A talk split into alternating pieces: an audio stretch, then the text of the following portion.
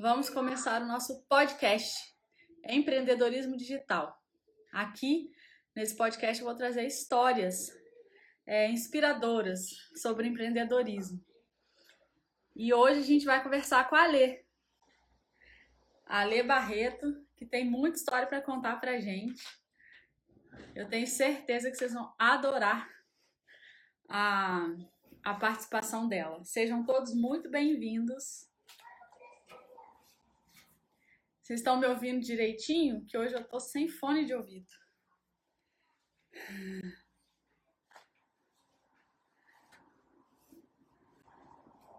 Deixa eu chamar a Lê aqui.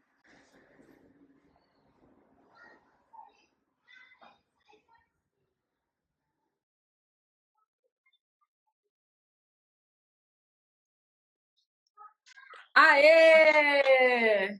Olá, Rê, tudo bom? Primeiro essa parede, que eu gostei muito, ficou linda, tá? Ó. Você já pode trabalhar como Não é? pintora, né? Fazer decorações, tá? Acabou Mais a uma- quarentena, pode vir fazer na minha parede aqui que eu deixo. Ficou muito bonita a parede. Gostei das cores. Oi, Rafa. Ficou legal, Gostei, né? meu bem. Boa tarde, todo mundo que está chegando. Então, hoje a gente vai bater um, um papo aqui sobre a escrita. E eu queria é, primeiro falar assim, um pouquinho sobre essa trajetória do marketing na minha vida, que ela teve algumas al- alterações significativas de outubro para cá.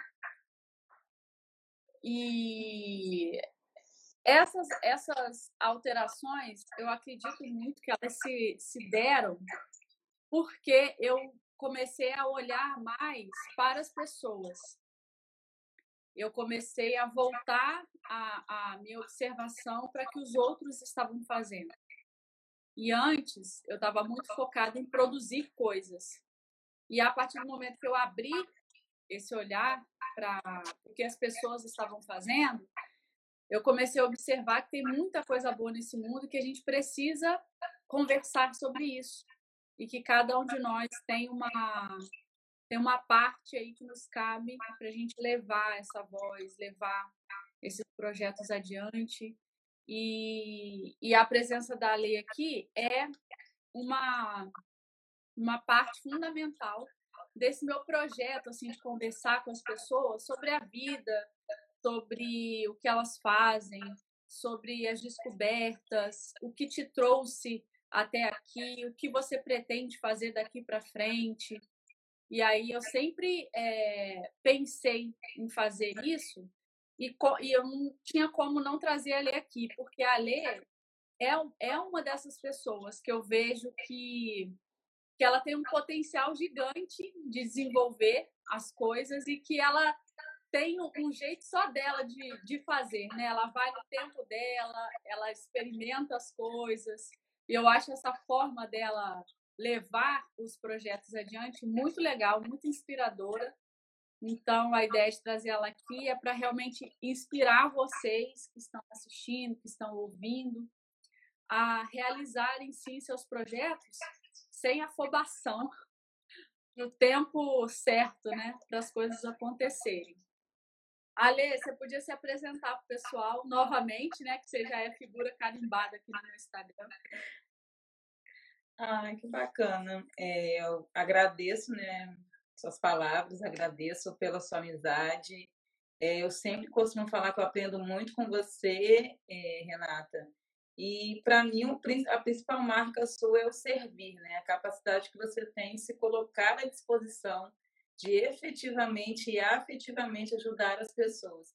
Você se preocupa em unir as pessoas com ferramentas que realmente vão levá-las do ponto A ao ponto B, mas de uma forma muito carinhosa, muito respeitosa, muito acolhedora. Então, eu acredito que a nossa amizade nasceu, amadureceu por causa do seu servir, que despertou em mim um servir que eu já tinha, mas que estava ali adormecido pela vergonha, talvez pelo comodismo. Mas me apresentando, né? Eu sou a Alessandra, tenho 38 anos, sou mãe do Davi, esposa do Will, e sou uma curiosa e gosto de experimentar, gosto de descobrir os meus potenciais. Então, eu trabalho formalmente como assistente social, mas empreendo na fotografia, sou formada em arte terapia. E no momento, né, em plena quarentena, eu comecei a empreender na escrita, que é uma coisa que faz parte de mim desde que eu me entendo por gente, desde que eu entrei no mundo letrado, né, que eu fui alfabetizada, e eu precisava ter um lugar para essa minha escrita habitar no mundo. Ela já habitava em mim, então ela precisava habitar fora. Então eu criei o perfil, né, o Ale Barreto, onde através da escrita eu tento também despertar nas pessoas através da, das próprias histórias de suas vidas para que elas entendam que a força da história delas é uma força que elas podem sim acessar, que elas podem conhecer essa força, desfrutar de todo o potencial que a nossa história de vida carrega. Show! Muito bom. E Ale, conta, conta pra gente assim, como que é a sua trajetória profissional? Porque você de formação é assistente social. Isso. Como que essa assistência social chegou na sua vida? Então, é, eu trabalhei durante sete anos como professora, como alfabetizadora, e naquele, né, para você trabalhando, né, é típico do, né, das pessoas trabalharem e estudarem, a faculdade que eu poderia fazer era a faculdade de serviço social, que na época era a única faculdade pública que tinha na minha cidade e era a única que me interessava. Então, já que não tinha outra é, que eu pudesse pagar, a gente vai fazer serviço social. Então, trabalhei sete anos como professora e fiz o concurso para a assistente social e passei. Então, há 11 anos eu trabalho como assistente social e recentemente, conversando com uma pessoa, às vezes você fica assim, ah, você é formada nisso, formada naquilo. Eu virei para mim e falei, Alessandra, o seu negócio é gente. Tanto na fotografia como no serviço social, o seu negócio é gente. É lidar com gente, com o ser humano. Então, além da assistência social, é o meu negócio é gente, é lidar com gente e é tentar ajudar as pessoas da melhor forma possível. Então, assim, são 11 anos trabalhando e aprendendo com as pessoas e me, melhor, me melhorando também como pessoa, porque o tempo todo lidando ali com a dor do outro, com a demanda que o outro me traz, eu também aprendo muito. Então, são 11 anos de puro aprendizado, suor e lágrimas. Sim. E como que é a sua atuação assim de assistência social? Porque a gente tem uma ideia, né, de que é uma conversa, de que a pessoa traz uma demanda, você devolve alguma coisa, mas como que é na prática assim? O que que o que que você leva, o que que você traz? Então, a área do serviço social é uma área extremamente ampla. Então, vai depender muito do campo que você atua. Tem o campo da saúde, o campo jurídico, o campo da. É, perdão, campo da saúde, o campo jurídico, o campo da educação, o campo da assistência social. Então, eu sou assistente social de empresa, então eu trabalho com demandas de empregados. São demandas sociais que esses empregados me apresentam, podem ser demandas relacionadas à sua saúde, demandas relacionadas às suas condições de trabalho, e ali é, o profissional, o serviço social é um profissional essencialmente da escuta, porque eu preciso ter essa escuta atenta para traduzir, que muitas vezes ele traz uma questão, mas a demanda real dele é outra. Então, se não tiver uma escuta atenta, acurada, eu não vou conseguir de fato ajudar. Muitas aspas nessa palavra ajudar, né? Vamos dizer, ajudar essa pessoa, não vou conseguir que essa pessoa de repente acesse um direito que ela por vias normais ela não está conseguindo, então juntos nós construímos caminhos para que ela consiga acessar o seu direito que até então não estava sendo atendido. Seja um direito para uma condição de trabalho melhor, seja uma questão de é, questão sócio familiar que ele não está conseguindo lidar. Então, é uma construção ali do assistente social com o usuário, que é o termo que a gente se refere, o termo técnico, para essa pessoa que procura o atendimento do serviço social. Uhum, entendi. E essa sua habilidade de escutar, como que como que você desenvolve? Porque a gente naturalmente a gente fala mais do que ouve, né? É uma doença social. e aí, como que você é, faz? Você tem alguma técnica, tem alguma prática para poder ouvir e ouvir não é escutar, né? Aquele que eu aprendi com vocês na live. Como que você faz para acessar esse campo da escuta? Então, a primeira coisa é você ter isso muito claro na sua cabeça. E falando bem popular, a gente tem uma boca e dois ouvidos, não é à toa, porque a gente efetivamente precisa mais ouvir do que falar. É um exercício diário, é um treino. Então, em termos de técnicas, você precisa é, estudar um pouco sobre comunicação, entender como que essa escuta, como que você de fato vai estar presente com essa pessoa e entender que é, eu tenho que a gente julga o tempo todo, né? Uma frase muito comum é que os peixes nadam e as pessoas julgam, né? Uma frase que a gente estuda bastante na comunicação não violenta. Então, é, o que a gente precisa fazer é o julgamento, ele vai vir. Só que a gente deixa ele guardadinho e tenta o tempo todo acolher, trazer essa pessoa. Então, a principal ferramenta da escuta é você treinar, é você acolher. Então, em termos de técnicas, é uma postura pessoal e profissional que você precisa adotar para conseguir, de fato, ouvir essa pessoa. Ultimamente, eu tenho estudado muita comunicação violenta. A comunicação não violenta, ela é para a vida, a vida ampla, a vida pessoal e a vida profissional. Então, em termos mais práticos, se eu pudesse dar uma dica, se você quer melhorar a sua escutatória, a sua capacidade de ouvir, a comunicação não violenta é um caminho extremamente interessante que você consegue materiais maravilhosos de forma gratuita em vários sites de institutos, de profissionais que dão treinamento na área da comunicação não violenta. Então, você vai se perceber como uma pessoa necessária a se escutar e você treinando a se escutar, você também vai ficar capacitado cada vez mais, a cada dia, para também conseguir ouvir o outro de forma é, profissional ou não profissional também, no seu círculo de amizade, no seu círculo familiar, com seu marido, com a sua esposa, com seus filhos é um aprendizado para a vida, como eu já havia sinalizado. Sim, porque a escuta ela é, ela é parte fundamental de um relacionamento, né? É, inclusive, já quero aqui fazer um convite para vocês toda quarta-feira. A Alê faz uma live junto com a Milena sobre comunicação não violenta.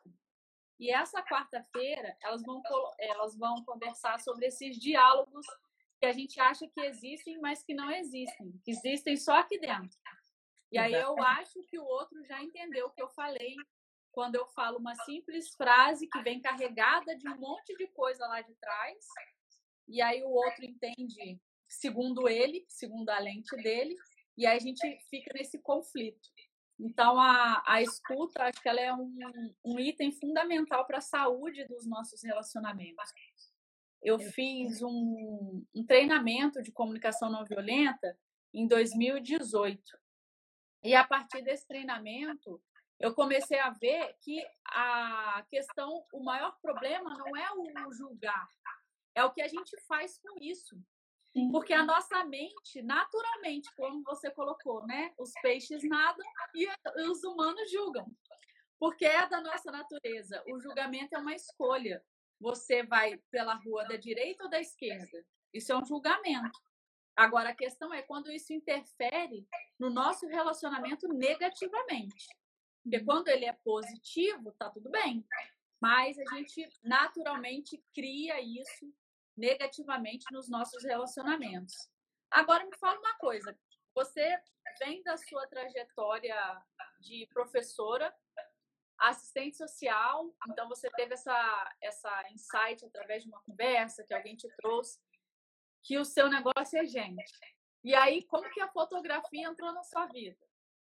Então, a fotografia, a gente é várias pessoas ao mesmo tempo, né? Sem deixar de ser quem a gente é mesmo na essência. Então, a fotografia, ela sempre esteve presente na minha vida, só que de uma forma muito discreta. Só que quando eu me tornei mãe, a parte mulher ficou meio sumida. Quem é a Alessandra agora? Então, meu filho, acho que com uns dois aninhos, três aninhos, eu senti a necessidade de fazer algo para mim, algo que fosse meu. E tinha comprado uma câmera semi-profissional. E quando você começa, você se coloca no fluxo, as coisas começam a aparecer para você. Você começa a enxergar, as coisas estavam ali passando. Igual quando você está grávida, um monte de grávida sempre aquelas grávidas estiveram ali, só que antes você não se atentava para aquilo. Então, essa necessidade interna de fazer algo que fosse meu, a fotografia veio para isso. A fotografia veio para poder a Alessandra se redescobrir. Eu nunca tinha sido fotografada profissionalmente, fui na gestação, foi uma experiência incrível. Eu gostei muito de me ver nas fotos, a forma como eu fui tratada. É, o, o, fotógrafo também me maquiou, eu nunca tinha me visto daquela forma. Eu até brinquei, falei, nossa, o que, que você fez? Sou eu mesma? Então, a fotografia, enquanto uma expressão, uma arte, ela também tem esse benefício, um benefício de trazer para você conhecimento, benefícios terapêuticos, digamos assim. Então, com meu filho, eu fui comecei a estudar e quanto mais eu estudava fotografia, mais eu gostava e quanto mais eu gostava, eu mais aprendi sobre mim mesma. Eu estudava sobre a fotografia, sobre a luz, sobre enquadramento. Só que no frigir dos ovos, eu estava aprendendo sobre quem era a Alessandra porque a fotografia tem todo o lado visível, que é a técnica, que é a câmera, qual é a luz que eu vou usar, né? termos técnicos, ISO, é, exposição, qual a velocidade do obturador que eu vou usar, mas ela também tem um lado que a gente fala que é o lado invisível, que é o lado da subjetividade, o lado do emocional, o lado relacional. Então, com isso, a fotografia também veio agregando. E para você ver como que isso é tão interessante, Quanto mais eu estudava sobre fotografia, mais eu aprendia sobre mim, mais eu me tornava uma melhor assistente social, mais eu comecei a me destacar dentro do meu trabalho, porque essa qualidade que eu fui adquirindo, esse conhecimento, eu consegui levar para a Alessandra assistente social. Isso foi uma experiência muito interessante. Então, com isso, eu comecei a aceitar novos trabalhos dentro da minha empresa, comecei a me colocar em outras situações que um tempo atrás eu jamais teria aceitado, jamais teria conseguido. Então, para você ver que não são coisas estanques, são coisas que a gente vai vivendo e vão se complementando, a gente vai se descobrindo, são conhecimentos que vão se somando. Eu acredito que é o termo mais adequado. Sim, tem um discurso do Steve Jobs numa universidade de Stanford. Os alunos estão se formando e ele tem um discurso, é muito lindo o discurso dele. E ele fala que a gente só consegue ligar os pontos quando a gente olha para trás. E aí a gente vai vendo todas as nossas vivências, né, que aconteceram lá atrás, e elas vão caminhando para trazer a gente para esse momento de hoje. E aí a gente consegue ter essa visão de que ah, eu eu, por exemplo, me formei em jornalismo, mas hoje eu não atuo como jornalista. Mas o que o jornalismo me trouxe para eu fazer o que eu faço hoje é tudo é minha base vem dele, né? Então a gente vai completando as coisas, nada fica fora desse processo, né? Uma coisa vai ajudando a outra, vai dando sustentação. Eu também acredito muito nisso. E aí depois da fotografia, você resolveu porque eu falei pro pessoal, falei, ó, a última vez que a gente conversou, ela era fotógrafa, hoje eu já não sei mais o que, que ela é, não. Mas fala aí pra gente é esse projeto novo que você começou a desenvolver? Como que ele surgiu na sua vida? Então, como eu falei, né, é assim, a escrita está na minha vida desde que eu fui alfabetizada em termos formais. Mas então, desde que a gente nasce, a gente faz parte desse mundo letrado. E eu sempre tive um sonho de escrever um livro, eu sempre escrevi muito. Então, tinha esse desejo, eu precisava que isso estivesse em algum lugar. E na quarentena, em casa, um, os pontos começam a se ligar e a escrita foi ficando cada vez mais forte, essa necessidade de me comunicar com as pessoas através da escrita e, ao mesmo tempo, descobrindo os benefícios que a escrita fazia na minha vida. E começando a refletir sobre a minha história, sobre a força que vinha da minha história, então, quando eu dei por mim, eu estava trabalhando nesse projeto da autotransformação pela palavra, onde é, eu sempre falo que a escrita tem muita força, a palavra tem muita força, entendendo não só a palavra falada, mas como a palavra escrita e a não verbal, aquilo que está dentro da gente, que muitas vezes a gente não fala, aquele não dito. Então, a autotransformação pela palavra engloba esses três aspectos, digamos assim, e é uma questão de maturidade e vivência. Na medida que você vai ligando, se ligando com as pessoas, né, já que o meu negócio é gente, isso já está dentro de você. E na medida que você vai estudando, vai conversando com as pessoas, aquilo que para você no primeiro momento não está claro, ele vai se organizando. Literalmente os pontos foram se ligando Eu falei, gente, espera aí, essa escrita que está tão viva dentro de mim é uma escrita que contribuiu para a minha transformação. E já que isso foi um processo meu, foi um processo de autotransformação. E se isso trouxe um benefício para mim, qual será o benefício que isso não pode trazer para outras pessoas? Eu tenho o sonho de ser escritora, né, no sentido formal da palavra, mas a partir do momento que eu escrevo, todos nós somos escritores. Mas porque eu sempre quis escrever um livro, mas não precisa ser algo que vai acontecer lá na frente. Eu estou escrevendo, eu gosto de escrever, e como essa escrita vai trazer esse benefício para as outras pessoas. Então, talvez o que você vai escrever, ninguém nunca leia. Isso não é uma coisa nova. A gente sempre escreveu em diários, tem gente que escreve em agenda de uma forma só para se organizar, e tem pessoas que escrevem aquilo que está vivo dentro delas. Elas estão felizes, elas escrevem, elas estão passando por um momento de dor, elas escrevem. Eu tinha um hábito que toda vez que eu fazia um ensaio fotográfico, quando eu voltava, eu escrevia como tinha sido aquela minha experiência. Aquilo que eu achava que tinha sido bom, aquilo que eu achava que eu poderia melhorar, sempre linkando com todos os estudos que eu vinha fazendo. Então, a escrita ela é literalmente para todos. Eu costumo falar que eu não preciso me cobrar, porque eu não preciso ser uma Cora Coralina, não preciso ser uma Clarice Lispector, elas já existem. Eu vou ser a Alessandra Barreto. Não é uma competição se eu vou ser uma best-seller ou o que eu vou ser. O que eu sou já me basta. Se para mim escrever é o que me importa, em alguns momentos o que eu escrevo eu gosto de compartilhar. Em outros momentos que escrevo é só meu. É só para mim reorganizar. Então, com essa intimidade dessa escrita, é que eu pude entender o grau de autotransformação que a palavra tem e comecei a olhar para isso de uma forma mais específica. Né? Eu quero me degustar sobre isso. E foi quando a comunicação não violenta chegou na minha vida, porque você também vai percebendo como que você usa palavras muito duras consigo mesma e que você também precisa se ouvir, que você precisa se acolher. Nós fomos criados para é, pensar muito na dor do outro. Não faça isso porque fulaninho vai ficar triste. Ai, não faz isso que a mamãe fica chateada com você.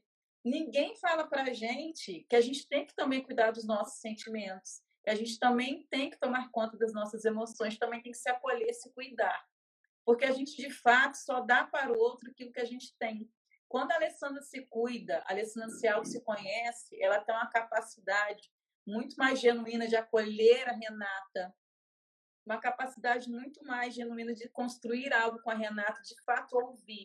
Renata, você está com um problema, você queria conversar comigo? Eu estou aqui para te ouvir, para te acolher. Eu estou aqui, a minha presença está aqui com você agora. E entendendo que eu não sou responsável por resolver o seu problema, eu não sou responsável pelas suas emoções. Isso quem é responsável é você. Mas eu, de uma forma muito empática, muito acolhedora, eu posso estar aqui disponível para te ouvir, para te acolher. Se você quiser que eu só ouça, eu só vou ouvir. Se você falar, não, Alessandra, me dá a sua opinião, de uma forma também muito respeitosa, muito cuidadosa, eu também vou te dar a opinião. Mas isso é construção. Se eu não tivesse conseguido construir isso em mim, eu não conseguiria passar isso para você. Então, isso é egoísmo, você pensar para você de forma alguma. Pelo contrário, é justamente para você construir relações mais verdadeiras é que você tem que primeiro olhar para si, se amar de fato, se gostar, se ouvir, entender que tudo que a gente sente são grandes mensagens. Se você está sentindo alguma coisa, hum, isso está querendo dizer o quê? E a gente precisa sim nos alfabetizar emocionalmente, saber nomear aquilo que a gente sente. E nesse sentido, a escrita é uma ferramenta maravilhosa. Porque a partir do momento que eu escrevo e depois eu releio aquilo, eu ressignifico, eu posso entender que eu preciso trabalhar mais aquilo ali. E eu sempre deixo muito claro que, fazendo isso, eu não estou substituindo terapia alguma. Eu não sou terapeuta, eu sou formada em arte terapia, mas cada um no seu lugar, com o seu conhecimento. Tem questões que nós podemos e devemos levar para profissionais devidamente habilitados, psicólogos, terapeutas, psicanalíticos, para tratar questões que são da ordem do conhecimento desses profissionais. Mas nós também, todos seres humanos, falando mais especificamente para as mulheres, nós podemos e conseguimos fazer coisas por nós mesmas. Eu posso sim pegar um caderno e escrever. Eu posso sim criar um diário, posso fazer um bullet journal, eu posso escrever no celular. Então, tem coisas que eu consigo fazer por mim. E é isso que eu decidi compartilhar. Isso que eu vi que eu poderia dividir, eh, dividir com a minha experiência, com a minha vivência, eu conseguiria falar isso. Olha, você já pensou na palavra dessa forma? Você já viu como que a palavra é forte? Você já percebeu como que a escrita ela pode ser uma ferramenta de autotransformação na sua vida? Você já parou e já olhou para sua para sua história e já viu quanta força habita na sua história? Ah, mas a minha história é de sofrimento, mas ela te trouxe até aqui. Você precisou viver certas coisas para chegar até aqui. Então, ao invés de você brigar, de você abafar, esconder, botar para debaixo do tapete, eu gosto muito do termo abraçar a sua história. Então, assim, quando você abraça a sua história, você abraça você. Você agradece a sua trajetória e diz: agora eu posso fazer diferente. O que doeu ontem, hoje pode não doer mais. Hoje eu posso me ver mais forte, posso me ver diferente, posso construir um caminho diferente.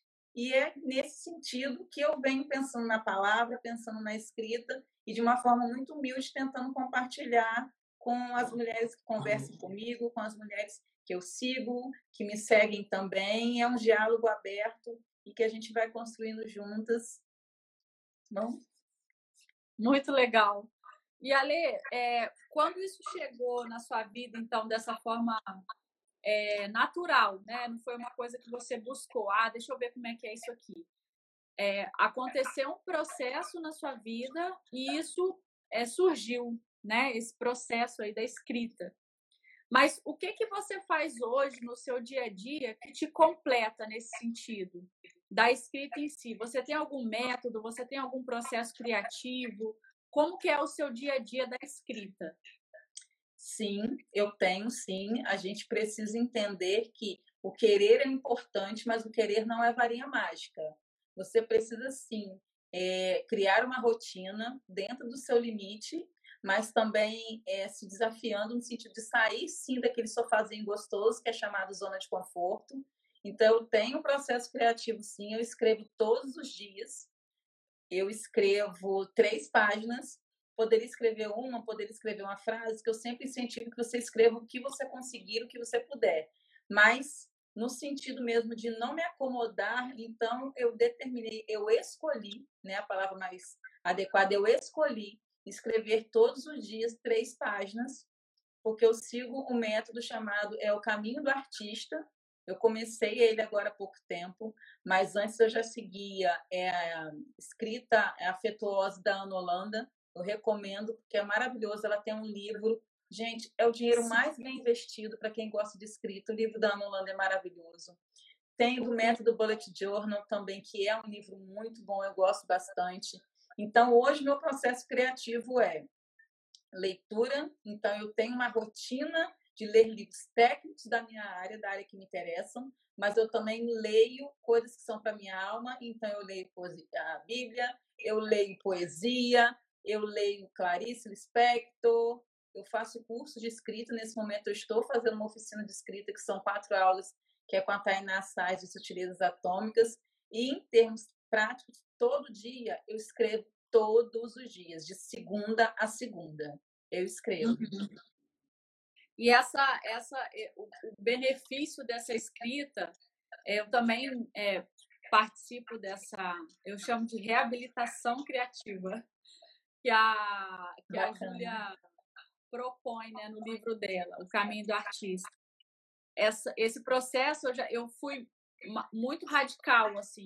Eu, ah, no começo eu não vou escrever três páginas, eu vou escrever uma, ou então eu vou escrever a quantidade que eu quiser.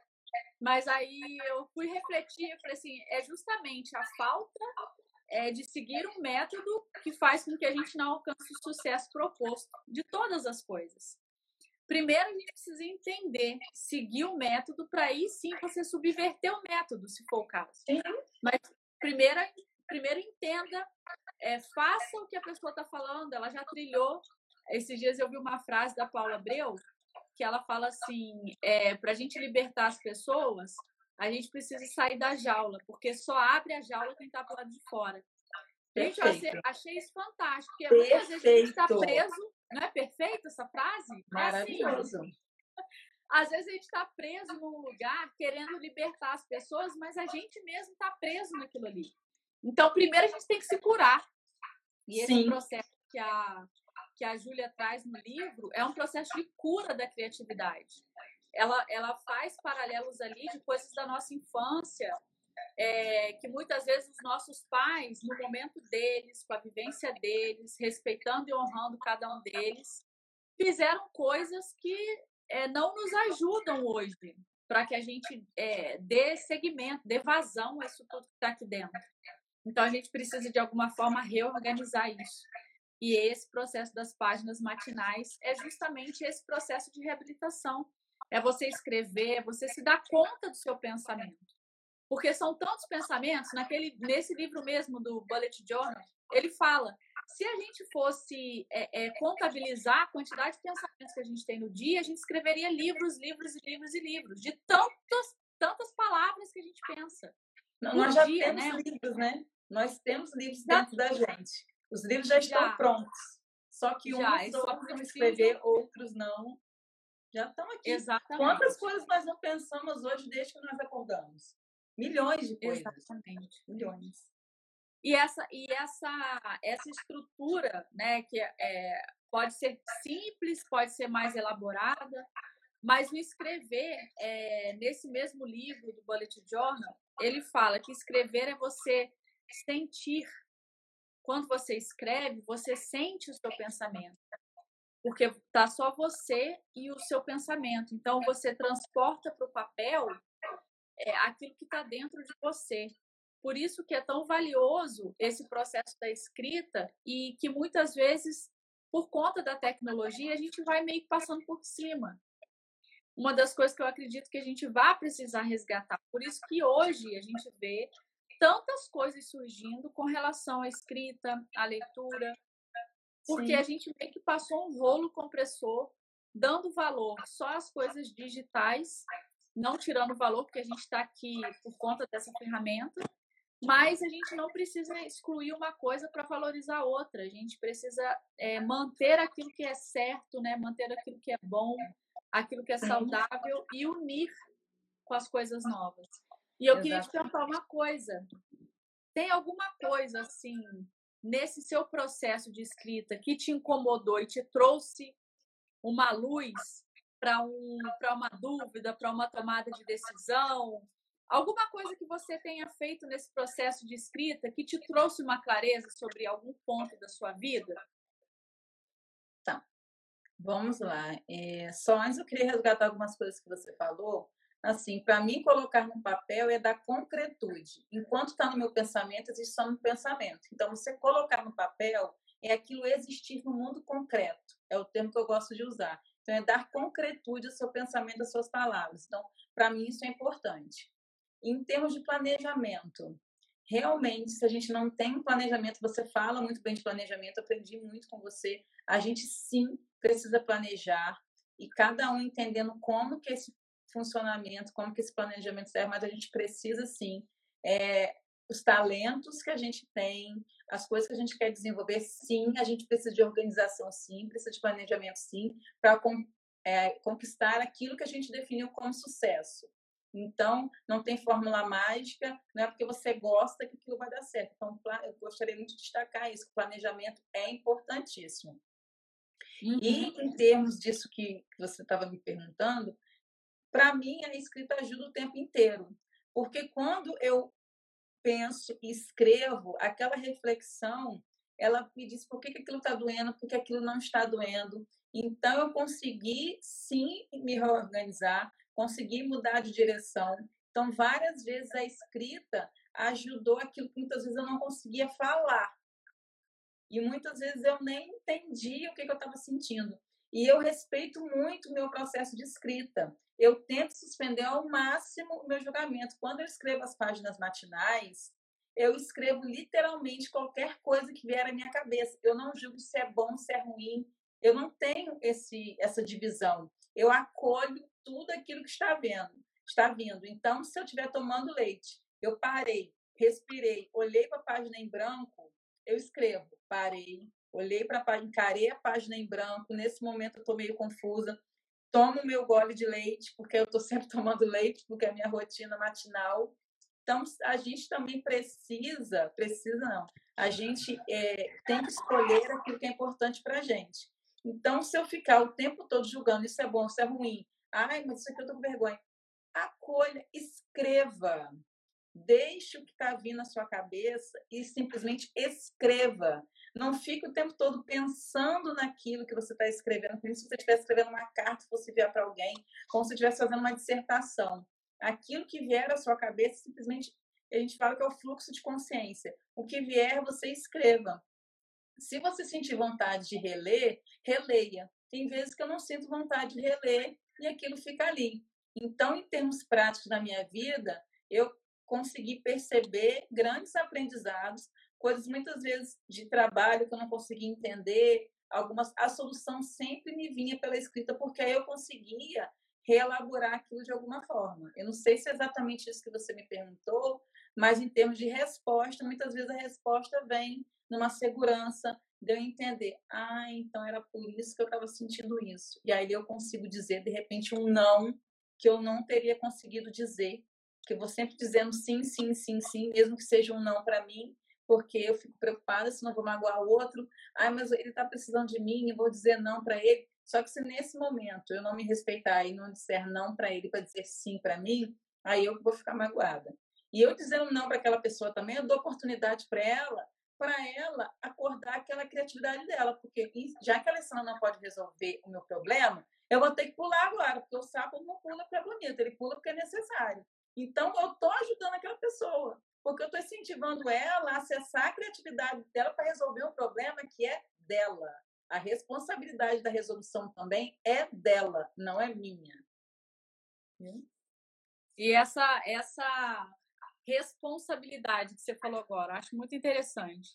A gente também, assim como não, não fomos educados a, a compreender as nossas emoções, como você falou, a gente também não foi educado para assumir a responsabilidade das coisas que a gente faz. E muitas vezes a gente transfere essa responsabilidade. Você acha que nesse, nesse processo da escrita, né, seja é, da autotransformação, ou pelo simples fato de você colocar papel que você está sentindo? Você acha que é um processo que também traz essa tomada de consciência? Porque a partir do momento que a gente escreve, a gente se vê né, no papel. Total. Consigo ver muito isso, porque você começa a separar o que é seu e o que é do outro. Isso vai ficando claro para você de uma forma tão, tão evidente que você começa a separar o joio do trigo. Você começa a entender que você é autorresponsável por você e que o outro também precisa ser autorresponsável por ele. E é aquilo que eu te falei, em casos mais graves, eu já fiz terapia, super recomendo, porque tem limites, tem lugares que a gente não vai conseguir chegar sem um terapeuta, que é alguém que vai nos conduzir até a gente. Falei, peraí, é, isso não estava não era assim que eu estava pensando. Então, assim, nós conseguimos fazer muito, caminhar muito sozinhos, de forma independente. Mas também o terapeuta ele vai conseguir tirar muito, porque são muitos anos de venda. São muitos anos enxergando por uma lente que não é nossa, uma lente que nos impuseram, uma lente que nos colocaram mas com certeza a escrita, inclusive, pode baixar sua guarda, sua guarda, porque tem gente que acha que eu fazer terapia, não sou doida? Para que, eu vou fazer terapia? Não, não preciso de terapia, não. E, ao escrever, talvez você é, não tenha como fugir, não. Está aqui na minha cara evidente que eu realmente preciso de ajuda profissional para eu continuar evoluindo no meu processo de autoconhecimento. Então, acredito sim uhum. que a escrita pode, é um mecanismo, é uma ferramenta para você entender que você é autorresponsável por você, por suas emoções e que o outro também é. Então você começa a separar. Peraí, o que é meu é meu, o que é seu é seu. Pega o seu violino, bota nas suas costas, eu pego o meu violino. Porque a gente é mania de ficar com um pianinho nas costas. Né? É um termo que eu gosto de falar. Piano, aquele peso gigante. Porque você está carregando o seu piano, seu instrumento, com o instrumento de um monte de gente. Então, quando você começa a distribuir a orquestra, o violino fica com você, o violino fica com fulana, a flauta fica com a ciclana, e por aí cada um vai pegando o seu instrumento, e aí a orquestra, que é o coletivo, é onde a gente convive, coabita, essa orquestra vai funcionar da melhor maneira possível, porque cada um está tocando o seu instrumento. Cada um está sendo autorresponsável por si, pela sua participação, entendendo qual é a parte dele que cabe nesse latifúndio, entendeu? Show.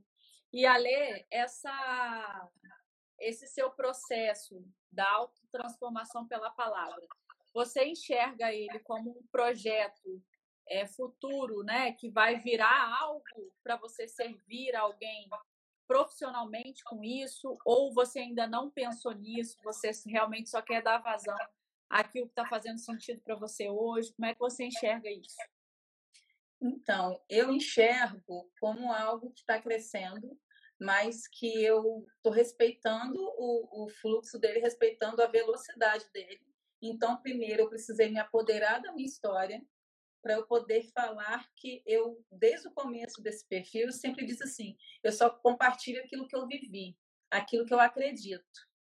Né? A gente vê muitas pessoas vendendo fórmulas mágicas, né? Eu vou transformar a sua vida. Mentira. Quem faz isso é você mesmo. Então, assim, eu me apoderei da minha história, então eu comecei a investir nesse movimento. Então, a autotransformação pela palavra é um movimento que eu tenho a necessidade de fomentar, eu escolhi fomentar, e eu entendo que o produto desse movimento, eu penso sim, porque a veia da professora está aqui, e eu gosto de estar com as pessoas, eu gosto de dialogar. Então, o produto seria, será a escrita libertadora, que é um método que eu estou desenvolvendo, onde eu trago vários elementos para você se apoderar da sua história, abraçar a sua história, você entender que nessa sua história você tem um personagem que é você, a sua relação consigo mesmo, a sua relação com o outro e o ambiente que seria onde você e esse outro convivem, se relacionam. E eu, quando eu boto escrita libertadora, é no sentido que não é uma escrita livre, como o incentivo de você pegar um caderno, um diário, um bloco de notas. É uma escrita guiada, que com a minha experiência e com de outros profissionais também, que eu não penso em fazer isso sozinha, em que o produto será essa escrita libertadora, que pode ser uma oficina, que pode ser uma aula avulsa, que pode ser um encontrão, pode ser um aulão, mas eu penso sim, é algo que está em embrionário e que, inclusive, eu até já é, pesquisei sobre questão de registrar, de virar uma marca registrada, que não existe essa marca escrita libertadora, já que Ai, não é uma legal. escrita pura e simples, é uma escrita guiada com esses três pilares que eu falei, né, que é o eu, o outro e o nós, e que eu trago também a comunicação não violenta, ela também faz parte da escrita libertadora, onde tudo que eu for propor para que a pessoa escreva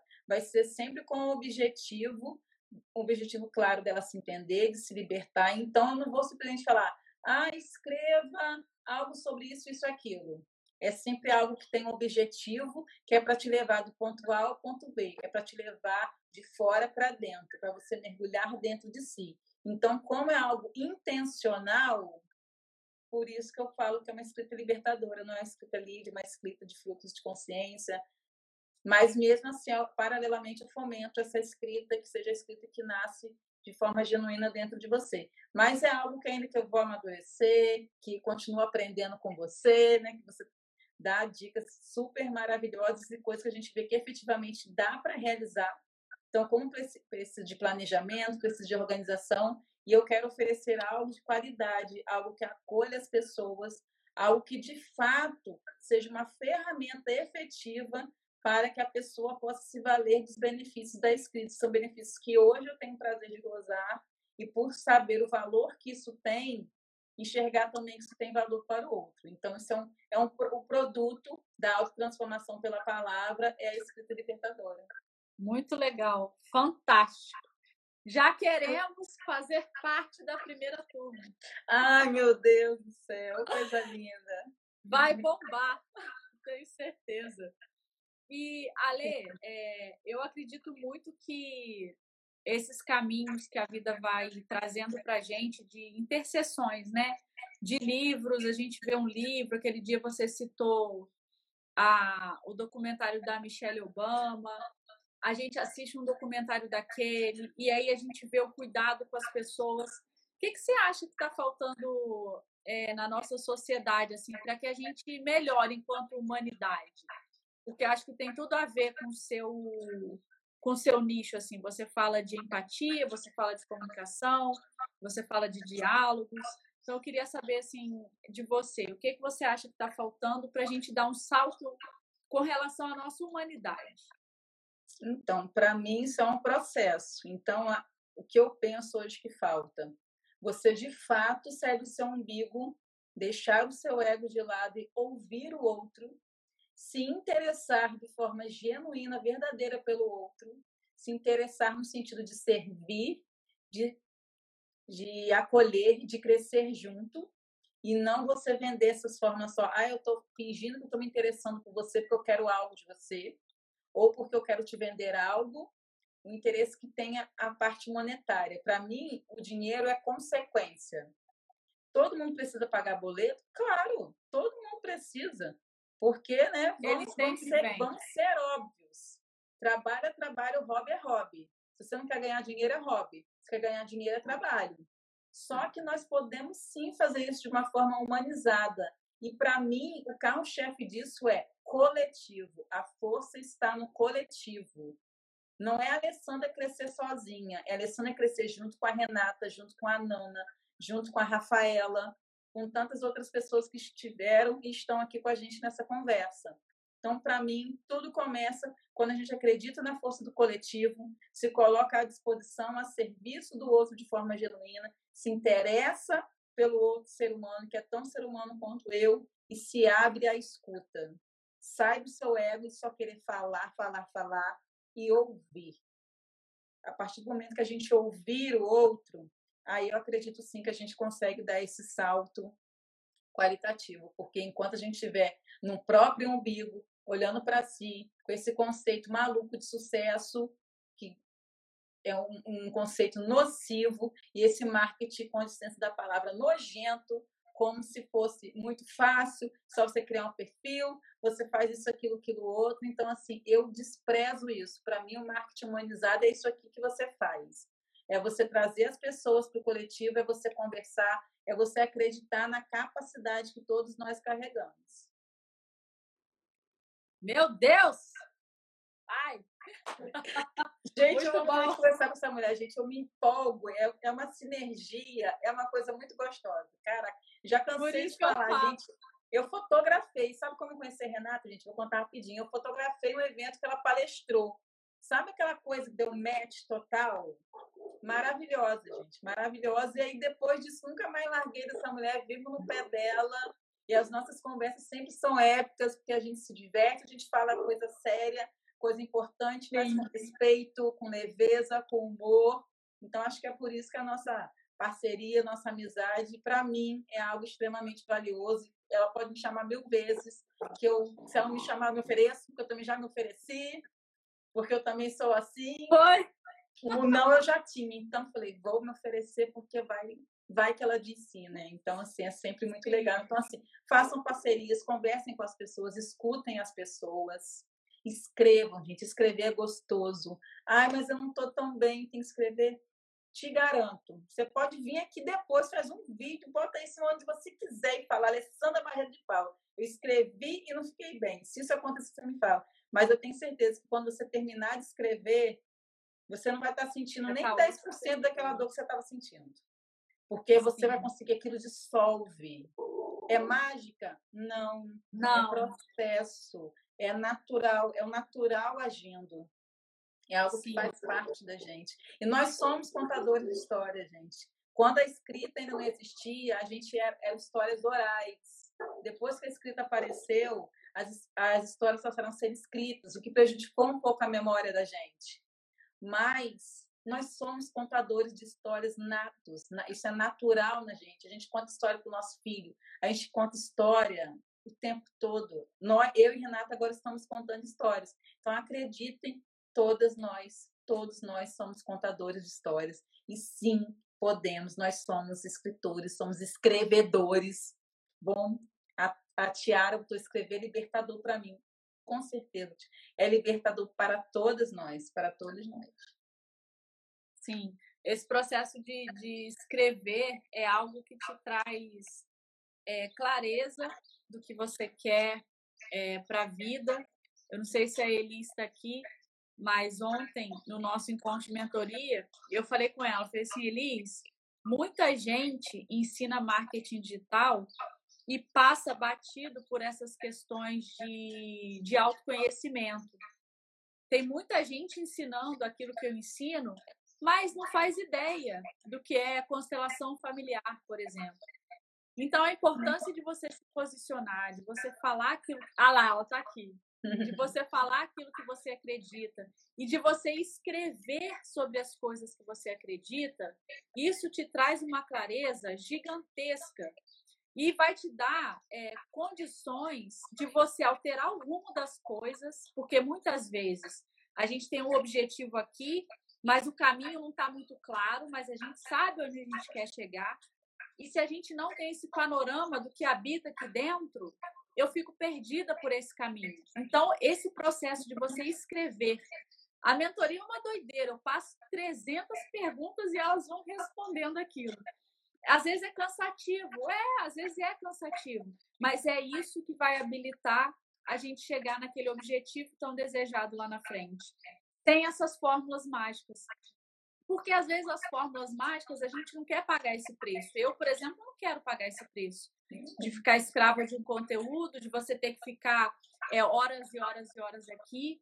Eu falo com elas, eu ensino marketing para quem não quer ficar na rede social. Porque eu não quero ficar aqui, eu quero ficar aqui, aqui, ó, agora, tendo essa conversa, eu quero ser livre para usar isso daqui. Você quer escolher. Eu Você quero escolher. ter o seu direito de escolha preservado. Não é? Eu tenho que postar não sei quantas vezes, eu tenho Cara, você não tá afim, seu filho acordou de madrugada com febre, você vai levantar de manhã, bom dia, Instagram, que coisa linda. Ah, a gente vai se catar, gente. Tem dia. Não dá. Respeito, não dá. Tem dia que eu não vou postar, porque naquele dia, você não, hoje não estou enxergando coisa. Aí no outro dia falei, cara, tive uma conversa com meu filho, tive uma conversa com meu marido, fiz uma coisa. Falei, cara, não era esse post aqui que eu tinha deixado, eu deixo alguns posts pré-prontos, assim, de coisas que me vêm à cabeça, mas também não é uma camisa de força. Então, como chega, eu falei, não, cara, isso aqui eu tenho que falar sobre isso. E eu vou ali e escrevo. Claro que quando tem um objetivo de você ganhar dinheiro, aí sim, só que também é de uma forma planejada, organizada, mas e se respeitando, sim. Só que Exatamente, também não é esse é. marketing canibal essa loucura aí do seis em sete, não sei quanto não. em sete, se troço lá, esse troço aí que eu nem sei direito, confesso, nem sei direito como é que funciona. Fui descobrir esses dias que tinha esse tal de seis em sete, sei quanto em sete. Tá? De longe para acreditar na pessoa que faz isso, porque se fez, é porque testou e viu que dava certo. Mas eu preciso não, saber o que é funciona para Alessandra. Porque pode Sim, ser que isso não funcione é para mim, gente. Pode ser que não Esse funcione. é o ponto. E eu tô, isso é, ai, será que tem uma coisa errada comigo porque isso não funciona? De forma alguma. De forma alguma. Porque quanto mais você se conhece, essa é a questão. O cara, ele é, é, é o top do mercado. Ele é a referência, ele é o líder, ele é o cara. E assim, Sim, e ninguém discute isso. Ninguém discute, ninguém discute. Ele é o cara do marketing, ponto. Só que o preço que a gente tem que pagar para fazer o que ele promete, a promessa dele é real, as pessoas conseguem. Só que é um preço que eu não tô afim de pagar. E Entendeu? só o autoconhecimento que vai deixar claro para você o quanto Exatamente. você está disposto a pagar. A gente precisa se responder essa pergunta. O quanto você está disposto a ganhar? O quanto você está disposto a perder? Então, autoconhecimento Exatamente. não é conversa de mulherzinha. Autoconhecimento não. é ferramenta de negócio. É você entender onde você quer chegar de fato. E até aonde você quer chegar. Gente, que lugar é esse que eu quero chegar? Por que eu quero chegar nesse lugar? Uhum. Exatamente. Ter isso claro. E até para chegar lá na frente, hum, cheguei aqui, que interessante tal aqui, o horizonte não é tão bonito como eu pensava, vou fazer outra coisa. E vou. E só Sim. o autoconhecimento vai trazer isso para você.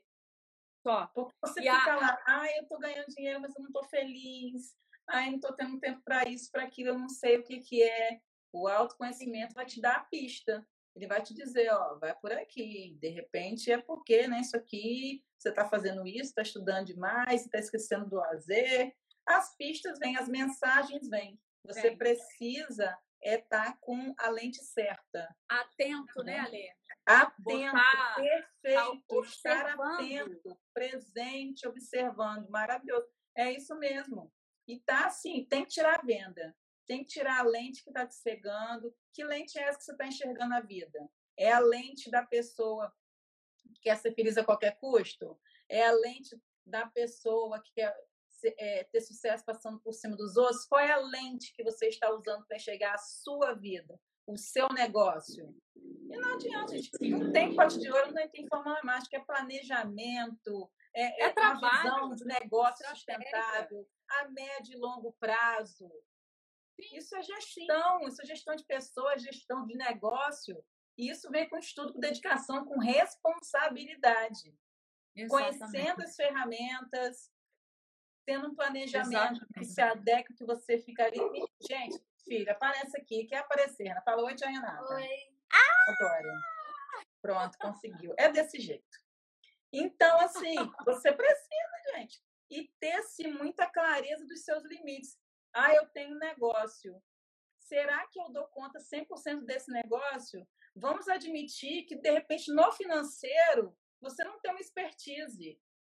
Gente, pega o ego, bota ele num saquinho, deixa ele lá virar para a parede, contrata alguém que seja o bambambam bam, bam financeiro. Tu é boa no cara a cara, na venda, fica aí, foca nisso, você vai continuando ser a dona do negócio. Mas vai ter lá alguém no financeiro que vai falar, Alessandro, ó, você tem que fazer assim, ó, a receita subiu, a receita caiu. Então você, você só vai conseguir enxergar isso se você sair do seu ego e tiver essa visão ampla de negócio. Sair daquele comerciantezinho que só enxergava ali, abrir a porta, fechar a portinha e ver que você é um empreendedor. A visão do empreendedor é uma visão ampla, é a visão de alguém que não para, que está ali o tempo todo antenado e o tempo todo na humildade. O que eu ainda não sei, o que eu ainda não sei. O que me falta, né? É, quais são os elementos que faltam para eu poder chegar nesse lugar desejado? E, e, é tudo um caminho de experimentação. E se a gente tiver é, hoje algo que é simples, que vai nos colocar é, diante de nós mesmos, diante daquilo que a gente quer, daquilo que a gente realmente quer na vida, porque é, é uma pergunta difícil de ser respondida. O que você realmente quer? Se a gente parar para analisar essa pergunta, a gente não sabe o que a gente quer. Então, a escrita, ela é um caminho. Está acabando o tempo. Ela é um caminho que, é, que nos promove de verdade para que a gente chegue nessa clareza para a gente se aproximar dessa pessoa que a gente quer ser, né? Que a gente tem um ideal. Quem eu quero ser? Eu ainda não sou essa pessoa. Estou me transformando todos os dias. Então, quem eu quero ser? Eu quero ser a, a Renata, a Renata alegre, a Renata calma, a Renata que para no meio do trabalho para fazer um bolo que as crianças estão pedindo. Essa Renata que eu quero ser, como é que eu consigo isso? Escrevendo todos os dias e percebendo que durante o meu período de trabalho eu estou sobrecarregando eu estou fazendo algo que não faz sentido para aquela pessoa que eu quero ser. Então, esse processo da escrita, ele é fantástico, eu digo que ele é fundamental para todos nós que queremos empreender mesmo, a empreender a nossa vida. Ale, eu quero te agradecer mais uma vez pela sua presença, pelo diálogo, pelo seu tempo, é, por, tudo, por tudo isso que você trouxe aqui de contribuição. Eu espero que todo mundo é, tenha tirado valor dessa conversa. E é isso. Eu que agradeço. Todas as vezes que você me chamar, eu vou estar aqui. Sempre participo das suas conversas também, que você sempre traz pessoas interessantes que agregam. E última coisinha: o primeiro empreendimento nosso é a nossa vida. Então, que a gente cuide com muito carinho, escreva, descubra aquilo que funciona para a gente. Obrigada a todo mundo que escreveu, que participou, que obrigada pelo tempo que vocês dividiram aqui com a gente. Muito obrigada mesmo. Espero que a gente consiga se ver mais vezes, conversar mais. Bom? Vamos sim. Obrigada, pessoal, e até a próxima.